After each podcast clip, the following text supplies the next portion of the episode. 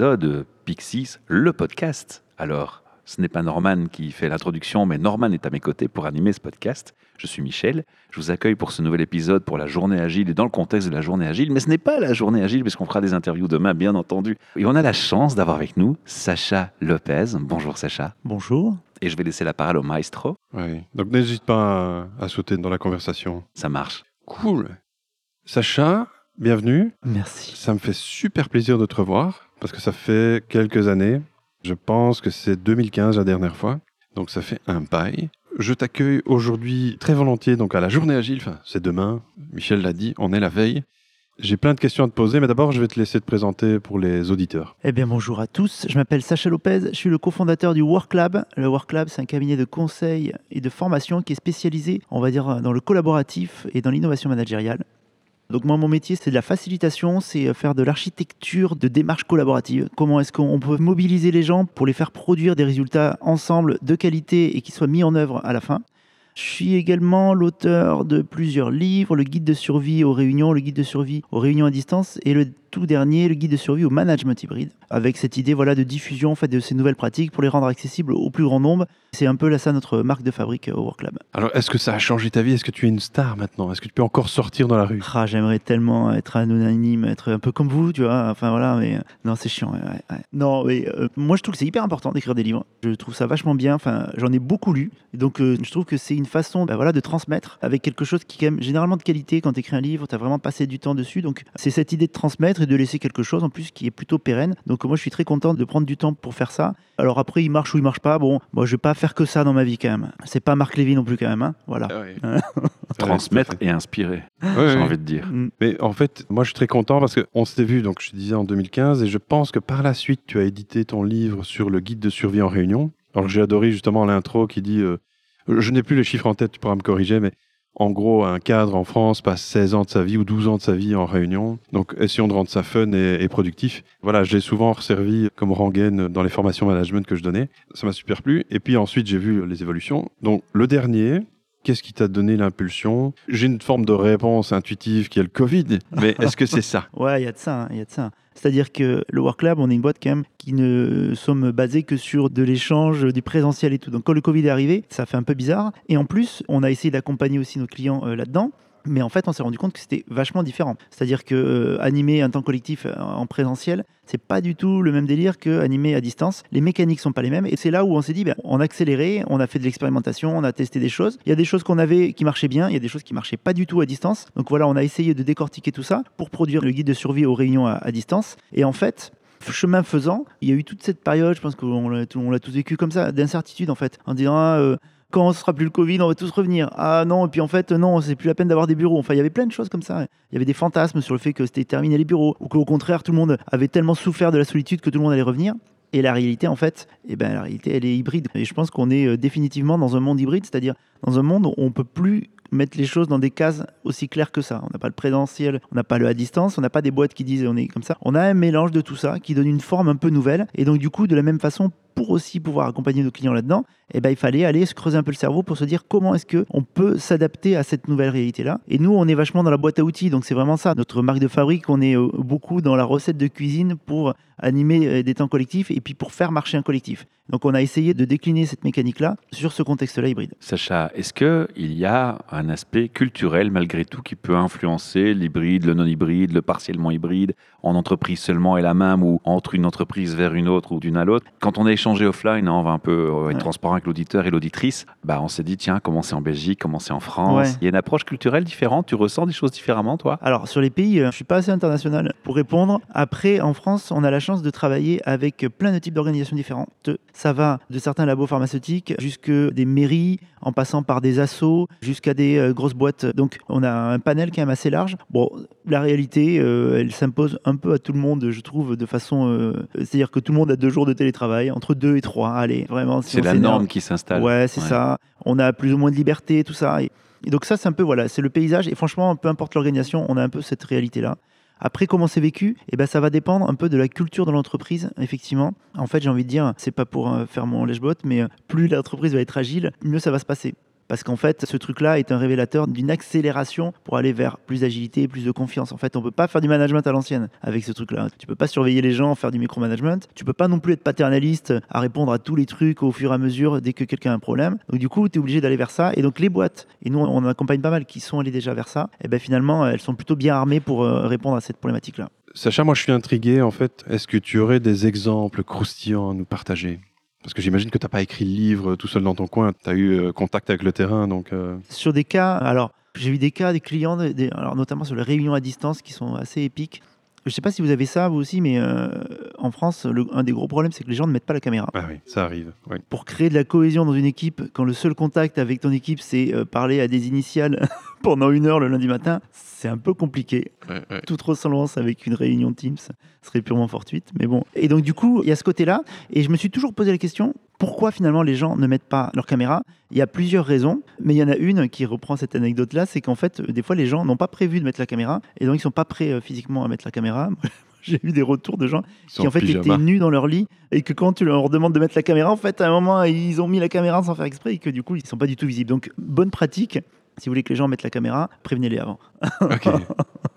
on, vous demandera de mettre la caméra à cette réunion. Et donc, est-ce qu'on trouve ce conseil dans le, dans le bouquin ah, Super. Habillez-vous, préparez-vous et allumez votre caméra. Moi, j'ai rencontré l'autre extrême. C'est le gars qui allume sa caméra, qui préfère tout bien et dans les normes, mais il a oublié que sa femme allait passer aspirateur tout d'un coup derrière et et chien qui passe aussi en même temps. Quoi. Je trouve aussi que euh, c'est un peu la réalité dans laquelle on est, c'est-à-dire qu'on est dans un monde hybride. Les choses se mélangent joyeusement. On peut plus faire une, une distinction aussi étanche qu'on faisait avant. Et donc, du coup, moi, je trouve que le Covid, ça a été quand même aussi un accélérateur pour dire c'est bon, les enfants, ils passent derrière, c'est bon, quoi. On a tous vécu ça avec les, gamins qui criaient, le chat qui monte ses fesses, machin. Donc, je trouve que, en tout cas, moi, dans ce que je vis, les clients qu'on accompagne, les gens sont beaucoup plus détendus sur ce qui se passe derrière, quoi, tu vois, où ils sont beaucoup plus indulgents parce qu'au final, ils ont compris. Et finalement, la vie, elle est comme ça. De toute façon, il faut l'accepter. Tu, chez toi, bah, quand tu es chez toi, bah, il y a de ta vie dedans. Tu peux pas faire. C'est comme ça. Donc euh, voilà, il faut l'accepter et, c'est la réalité. Et pourquoi pas C'est pas plus mal d'ailleurs. Hein. Je pense aussi, euh, il y a eu des améliorations techniques. Typiquement, le fait de détourer la personne qui parle avec un fond soit flou ou alors mettre un background derrière. Euh, c'est pas venu tout de suite. Je me rappelle, Zoom, dès le début du Covid, c'était pas encore possible. Ouais, c'est vrai, tu as raison. Je pense que à ce niveau-là, euh, les, donc Zoom, Teams, Skype et autres, pour en citer plusieurs. Les plus malins prenaient OBS derrière et changeaient euh, eux-mêmes. Ouais, mais ça demande des, un peu de connaissances techniques. J'aimerais bien qu'on revienne un petit peu justement sur le sujet de ton bouquin. Tu parles de cinq clés est-ce que tu peux dévoiler un petit peu? Mais bien sûr. Pas les cinq forcément, mais. Euh, en tout cas, j'en dévoilé quelques-unes. L'idée, c'était de débailler le plus large possible pour donner un éventail d'outils un peu dans les différents cas de figure. Il y a toute une partie, bon, on en a parlé sur les réunions, voilà, les bonnes pratiques pour que ta réunion ne se transforme pas en enfer. Surtout en plus dans le contexte hybride, hein, qui est encore le niveau euh, ultime de la gestion de la réunion. C'est-à-dire que présentiel, c'est pas facile. À distance, c'est compliqué. Mais alors, quand tu as la moitié en présentiel, la moitié à distance, là, ça devient sacrément rock'n'roll. Quoi. Donc, il y a des choses autour de ça. Il y a des choses autour de comment tu gères une équipe, tu la rends plus autonome. Et en fait, ben, finalement, là-dedans, tu te rends compte qu'il ben, y a quand même des gens qui ont réfléchi à comment est-ce qu'on rend une équipe plus autonome. Ça s'appelle les gens qui font de l'agilité. Et qu'il y a plein d'outils à aller chercher euh, dans cet univers-là pour finalement rendre les gens plus autonomes et leur permettre d'évoluer dans ce contexte-là. Après, il y a tout ce qui est communication. Communication, ça crée aussi en jeu. Alors, bon, euh, il y a plein de trucs à dire, mais communication, moi je trouve qu'il y a un truc particulier, c'est qu'on est du coup beaucoup par l'écrit, parce qu'on va chatter, on va envoyer des mails et tout, et on a un panel d'outils et je pense qu'il faut euh, qu'on euh, développe la communication digitale non verbale.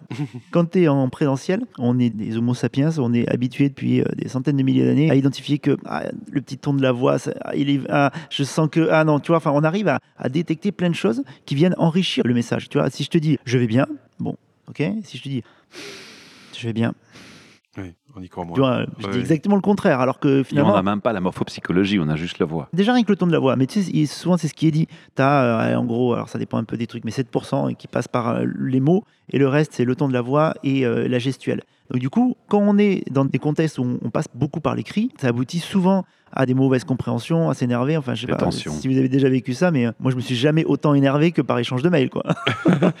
ça, ça monte très vite, tu vois. Et donc du coup, il faut réussir à apprivoiser ce digital non verbal parce que finalement, on est moins habitué, mais ça veut dire des choses. Le temps de réponse que tu accordes à un mail veut dire un truc. Mmh. Souvent, tu réponds plus vite à ton chef, à ton directeur qu'à quelqu'un d'autre. Si tu veux pas du tout répondre, tu ghostes, ça veut dire quelque chose aussi. C'est, tu vois, c'est du non-verbal digital, quoi. Après, tu vas avoir l'intonation. Est-ce que tu mets des points d'exclamation ou pas? Il a été prouvé que si tu mets pas de points d'exclamation, notamment dans des SMS, des choses comme ça, ça marque de la froideur. Les gens le prennent comme de la froideur. Tu vois ce que je veux dire? Donc il y a plein de codes à maîtriser. Et ce que je dis dans le bouquin, hein, bon, pour rigoler un peu, c'est que euh, il faut s'inspirer des maîtres, les gens qui arrivent vraiment à faire passer du non-verbal dans de l'écrit. J'ai nommé les adolescents. C'est-à-dire que quand tu regardes le fil de discussion d'un Snapchat, putain, c'est bourré d'émoticônes, de gifs, de points d'exclamation, de machin, de faits. En fait, ils ont quand même, alors, s'en inspirer sur tout cet aspect-là, peut-être pas sur l'orthographe, du coup, mais sur tout le reste, c'est quand même intéressant de voir comment ils font. Et donc, du coup, juste pour dire, euh, introduire du coup des émoticônes. Moi, je trouve que ça, c'est un élément vachement intéressant qu'on s'autorise pas trop dans le monde pro, mais qui pour autant ramène du non-verbal, quoi. Mais il y a ChatGPT qui vient d'arriver, qui va uniformiser les communications. Ben oui, on communiquera plus, même plus je mon chat GPT euh, communiquera avec ton chat GPT. Peux-tu confirmer à Sacha qu'il vient demain Et je lui demanderai de faire un résumé à la fin. ouais. Un résumé de résumé. Ok, super. Il y a aussi tout un aspect, mais peut-être qu'on va pas aller trop loin là-dessus, mais sur aussi, moi je trouve qu'il est important, comment tu te gères toi quand tu es en télétravail. Parce que c'est pas évident non plus quand même. Hein. Beaucoup de gens pensent que quand on est en télétravail, on travaille moins. Les chiffres te montrent qu'en moyenne, on bosse au moins 10% de plus, voire on bosse trop. Tu pas cette coupure, tu vois, entre vie pro, vie perso. Le trajet, même si c'est décrié par beaucoup de gens, au final, cet, cet espace-là que tu avais entre les deux. Et donc du coup, il faut se réorganiser aussi quand tu es en, télétravail. Et donc je donne plein de clés sur des méthodes d'efficacité personnelle, notamment Pomodoro, se faire des slots de 25 minutes dans lesquels tu coupes les notifications. Bon, bah ça déjà, voilà, reprendre la main sur les notifications, c'est des éléments qui peuvent être intéressants. Et puis le dernier truc, qui est hyper important, bah, c'est garder du lien en fait. Moi, en tout cas, ma conviction, c'est que dans cet univers-là, notamment dans le télétravail, on voit les bénéfices à court terme immédiatement. On perd moins de temps, on a une meilleure qualité de vie, euh, vie pro, vie perso, super. Par contre, moi, je pense qu'à long terme, le gros risque, c'est le délitement du lien social entre les gens. On est des animaux sociaux, donc euh, si on se voit plus, le jour où la boîte, elle va pas bien, le jour où on a besoin de se mobiliser, on a besoin d'innover, on a besoin ne serait-ce que de faire la solidarité, bah, tu vas pas être solidaire avec des initiales avec qui tu discutes le lundi, quoi. Tu vois, il y a un moment, faut donc et donc là, il y a tout cet aspect de dire, on se voit moins, mais on se voit mieux. Moi, je trouve que c'est voilà un truc important et pourquoi pas plein d'exercices ludiques de, pour se dire du bien. Alors un que je vais donner notamment dans la conférence, c'est un truc qu'on appelle Flower Power. Tu écris le nom d'un des équipiers sur une fleur et tu donnes ça à quelqu'un d'autre. Il a une semaine pour trouver des qualités à cette personne-là et les inscrire sur chaque pétale de la fleur. Donc du coup, il fait le tour de l'équipe en disant quelle qualité on trouve à Norman. Bon, alors, ça va pas être évident, mais bon, du coup, il faut hein, quand même.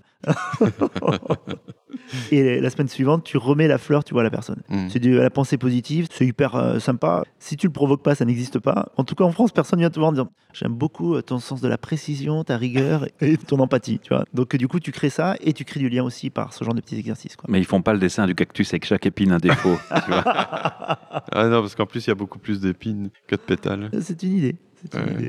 Mais ça, on fait ça quand il est parti.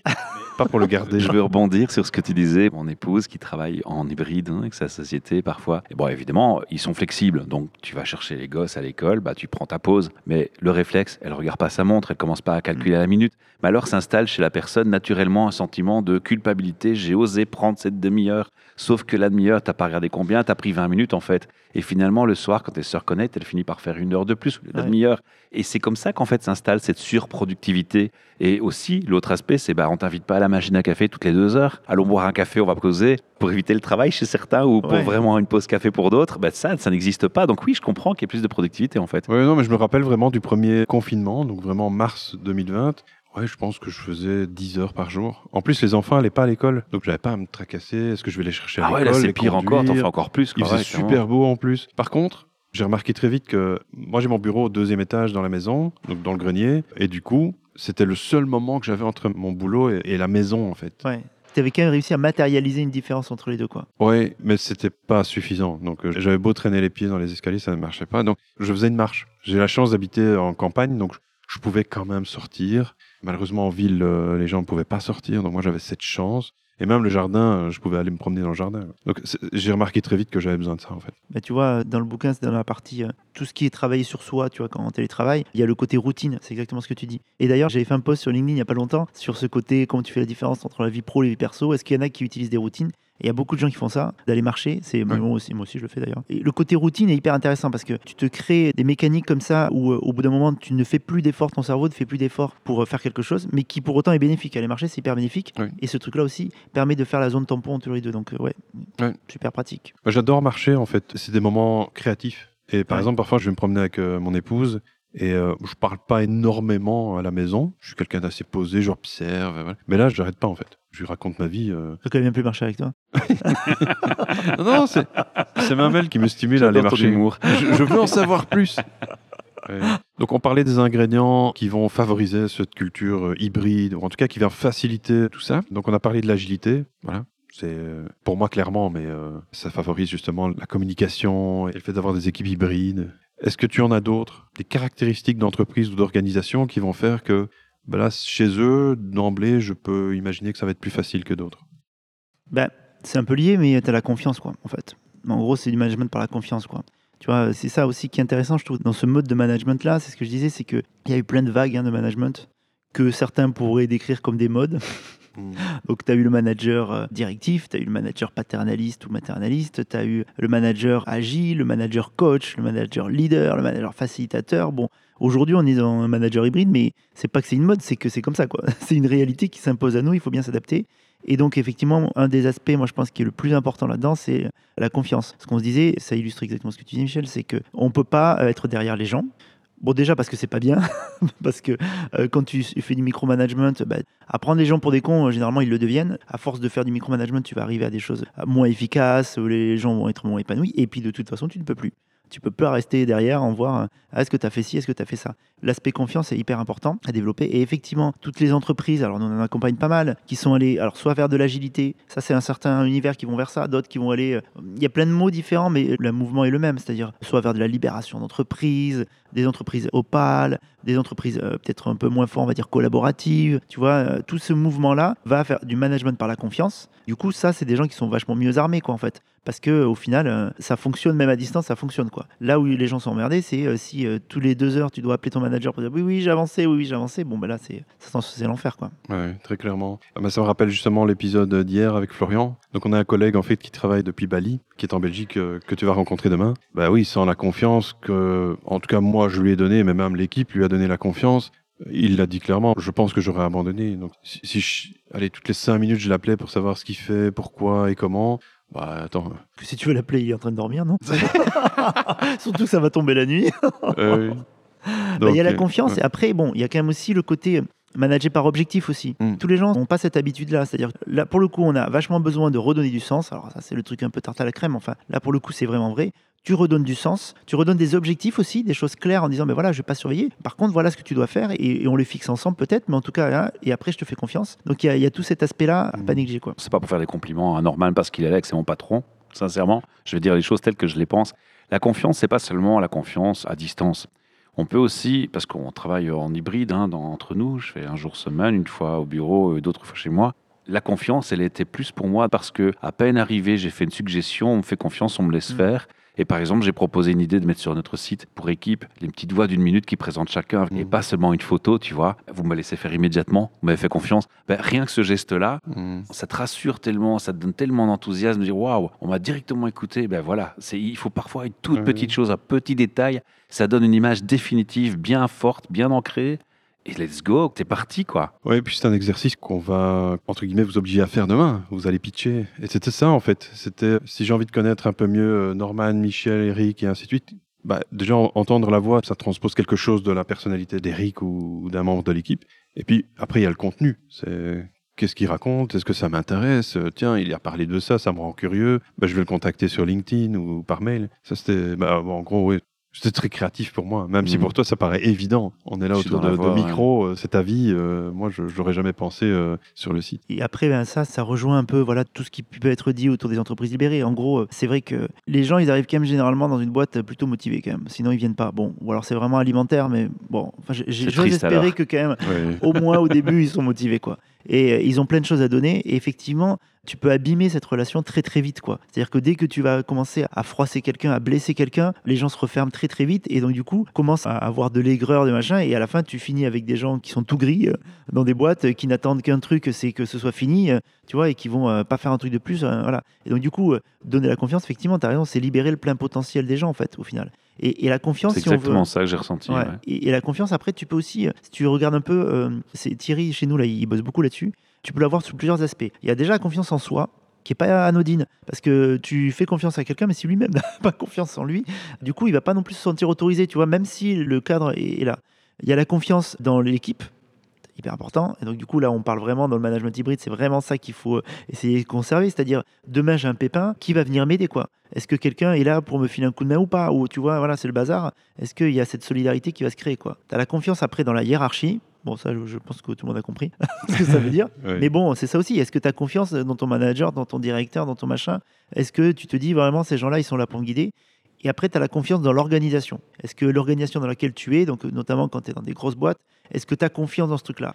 Tu n'es pas obligé d'avoir confiance dans tout, mais c'est quand même bien de travailler tous ces angles-là. quoi. Mhm. Il n'y a pas que la confiance, c'est aussi l'aspect, je prends des grosses, grosses boîtes où j'ai pu parfois travailler, où tu as le sentiment que c'est un mammouth et que pour lui faire faire deux pas sur la gauche plutôt que la droite, c'est une source d'énergie épouvantable à mettre en place. Et la première réflexion qu'on te répond à chaque initiative que tu proposes, c'est Oui, mais euh, les procédures, il y a une raison historique, on ne peut pas risquer de. Oui, mais. Alors, une fois ça passe, deux fois ça passe, mais au bout de 20 fois, bah, c'est là que tu vois les flammes s'éteindre, Ouais, c'est ça. la passion s'éteint, Mm. clairement. Oui, si tu prends les entreprises libérées, justement, tu vas pas avoir ce genre de mammouth. Non. Parce qu'elles vont distribuer le pouvoir, elles vont. Elles Mais vont c'est là des- où l'agilité des a sa force. Oui, Ouais. bien sûr. Après, bon, je ne vais pas rentrer trop dans le débat, mais euh, tu commences quand même à voir poindre des choses sur les entreprises libérées qui sont pas tout roses non plus. hein. Là, c'est des gens qui ont lu le bouquin, qui voudraient, mais qui n'ont pas mis les moyens. Ah non, c'est pas que ça. Non, Non, pas Il y a que des gens ça. qui l'ont vraiment fait, mais qui mettent les gens en souffrance aussi des fois. Ouais. En fait, tu as eu des ça. C'est-à-dire que dans certaines boîtes, ça s'est transformé en euh, une pression de ton chef par une pression du collectif. Quoi. Ce qui n'est pas forcément mieux, en fait. Ouais, J'impose le bonheur au travail, par exemple. Non, mais où tu dis, euh, si tu veux, c'est pas le chef qui licencie, mais par contre, on est tous objectivés, je sais pas moi, sur un truc, etc., hein, sur le résultat, et c'est ça qui va faire notre chiffre d'affaires, ou notre bonus, ou notre salaire. Et t'as un mec qui est pas bon, ou machin. Bon, bah, c'est le groupe qui va l'éjecter, tu vois. Mais c'est dur aussi, quoi. C'est hyper euh, difficile comme truc. C'est violent. Et tu fais aussi. euh, alors, à la fois, c'est très violent, à la fois, tu fais peser une responsabilité quand même de ouf sur les gens. Bon, l'extrême euh, n'a pas montré que des côtés hyper positifs, mais nous, dans les boîtes qu'on a accompagnées, la réalité, c'est que bah, ça s'est hybridé Mhm. comme euh, plein de choses en fait. Tu vois ce que je veux dire? Enfin, des choses dans la pureté de l'air, en fait, euh, t'en vois très peu, mais je pense que dans l'agilité, c'est la même chose. En fait, on est dans un monde hybride, c'est-à-dire que on n'est plus dans des trucs complètement hiérarchiques, on n'est pas vraiment quand même dans, dans l'entreprise libérée, on est dans Non. une espèce d'entre-deux. Il y a des choses de l'entreprise libérée, il y a des choses de, quand même qui restent de la hiérarchie, donc on a ce mélange-là, cette hybridation-là qui se fait aussi. Quoi. Oui, oui, tout à fait. C'est comme l'agilité. euh, si je peux lancer un débat à la fin, je vais pas le faire. je veux juste semer la graine chez l'auditeur. Je vais juste dire un mot-clé safe. Donc, le, le- le- Et puis c'est tout. voilà. le Scale Agile Framework. Voilà. J'en dis pas plus. Merci. On en parlera une autre fois, mais C'était le mot de la fin. ouais, c'était le mot de la fin, mais Tu sais quoi, Norman Je vais inviter les auditeurs et auditrices à réagir. Parce qu'en fait, dans les textes de nos podcasts, sachez, on met un petit lien. Et les gens peuvent cliquer sur ce lien et c'est un répondeur voicemail. Donc les gens pourraient très bien cliquer sur ce lien, Ah, excellent. s'enregistrer. Et s'ils nous disent dans l'enregistrement qu'ils autorisent à utiliser leur voix, alors on peut aller encore plus loin. Dans le podcast qu'on met sur les réseaux sociaux, les commentaires, on peut mettre leur voix en commentaire avec un lien. Donc ils peuvent interagir, ils peuvent te donner un canon, feedback, ça. te poser une question, Ouais. te répondre aussi sur les réseaux sociaux. Et s'ils nous disent pas qu'on peut partager leur voix sur les réseaux et qu'ils oublient, on enverra le message en privé chez toi et on te donnera l'email parce qu'ils sont obligés d'encoder leur email et tu pourras répondre par mail. C'est top, hein C'est canon. Et tu vois, quand tu me dis ça, je me dis, s'il faut, c'est peut-être ça la solution pour arriver à arrêter d'avoir des trucs d'insultes que tu vois dans tous les trucs de commentaires là où les gens se lâchent. Je suis intimement persuadé que quand tu le dis, tu n'écris pas du tout la même chose. Hein c'est peut-être ça la solution en fait. Ouais. serait pas mal. Ça, Ben, je trouve ça un beau mot de conclusion. Ouais. Personnellement, je vous remercie pour votre temps, votre passion qu'on ressent tous les deux. Moi, je suis heureux de participer à cette aventure aussi chez euh, la Journée Agile. Il est trop tard pour nous rejoindre demain, il fallait être Ouais. inscrit. Mais par contre, euh, allez vous renseigner pour la Journée Agile 2024. hein. Euh, il est jamais trop tard pour prendre les infos. ouais, de toute façon, ils peuvent rester un petit peu au courant. Donc, on a la chaîne YouTube, Ouais. on a la page sur euh, LinkedIn, euh, Facebook. Il y a plein de moyens de continuer l'expérience euh, Journée Agile. Et il y a le podcast Et il y a le podcast, surtout. et le voicemail du podcast. Oui. Utilisez-le. Un petit mot pour Sacha. Ouais, un encouragement. Et toi, je vais te laisser le mot de la fin. Si on a envie de te contacter, donc si quelqu'un écoute ce podcast, il a envie de te contacter, il fait comment? Et s'il veut acheter ton livre, il fait comment? T'as un site internet? Alors on a un site euh, worklab.fr Mhm. www.worklab.fr. Moi, je suis très actif sur LinkedIn en ce moment. Je suis à fond. Donc euh, n'hésitez pas à me mettre, euh, j'accepterai bien volontiers les demandes de contact et comme ça on pourra échanger directement. Et puis le livre. Mais eh pas ben, pour te vendre un truc. hein. Si on veut te vendre un aspirateur, on évite. D'accord? Bah écoute, c'est le jeu, ma pauvre Lucette. hein, Qu'est-ce que tu veux La moitié, c'est vrai que la moitié de mes messages, c'est quand même ça, mais bon. Et sinon, le livre, bah, il est disponible dans toutes les bonnes librairies, normalement. hein. J'espère qu'il est distribué aussi en Belgique, mais je pense que oui, parce qu'il est précédent l'été. Alors, il est sur la Fnac, sur Amazon aussi. euh, voilà. Rappelle-nous le titre. Le guide de survie au management hybride. Et j'en profite pour dire, il est préfacé par un gars qui est vachement bien, qui s'appelle Olivier Siboni, qui a écrit pas mal de bouquins que je, je suis euh, très flatté d'avoir une préface de ce monsieur-là. C'est bien que tu parles de livres pour clôturer avec ta phrase à toi, parce que finalement, on va rallonger un petit peu. Du coup, je t'avais dit au début du podcast, j'ai une question spéciale pour toi sur la littérature. Et j'ai envie de te dire, bah, tu t'es inspiré euh, clairement de la période Covid a, a joué un rôle dans l'ouvrage que tu as écrit. Le suivant, est-ce que les IA et le Web 3 vont jouer un rôle? Bah, tu sais que moi je suis un peu à fond. hein. Alors sur les IA, je deviens fou un peu avec ça là. J'arrête pas de générer des images avec les IA et tout. Je trouve ça génialissime. Après, euh, est-ce que même on pourrait pas écrire carrément des bouquins? Enfin, je commence à regarder. Bon, bon, c'est un peu désespérant, mais en même temps, c'est euh, impressionnant. Et le Web 3, moi, je suis à fond sur la réalité virtuelle. Je Mhm. crois que Et la décentralisation des choses aussi? Je suis un peu léger techniquement pour bien comprendre ce que ça veut dire. Mais en tout cas, sur tout ce qui est euh, métaverse et tout, moi j'étais complètement à fond. J'ai passé euh, des heures carrées à me balader sur le métaverse, un peu seul. Parce que, on va ça pas le se problème. mentir, Ouais. il n'y avait pas grand monde quand même, à part Ouais. des enfants hystériques qui criaient en américain. Mais bon, voilà. Mais euh, je crois beaucoup dans ces technos-là à fond. ouais. Ouais. À très bientôt pour une nouvelle aventure euh, Pixies, le podcast. Merci de votre attention à tous et à toutes. Ciao, ciao. Ciao.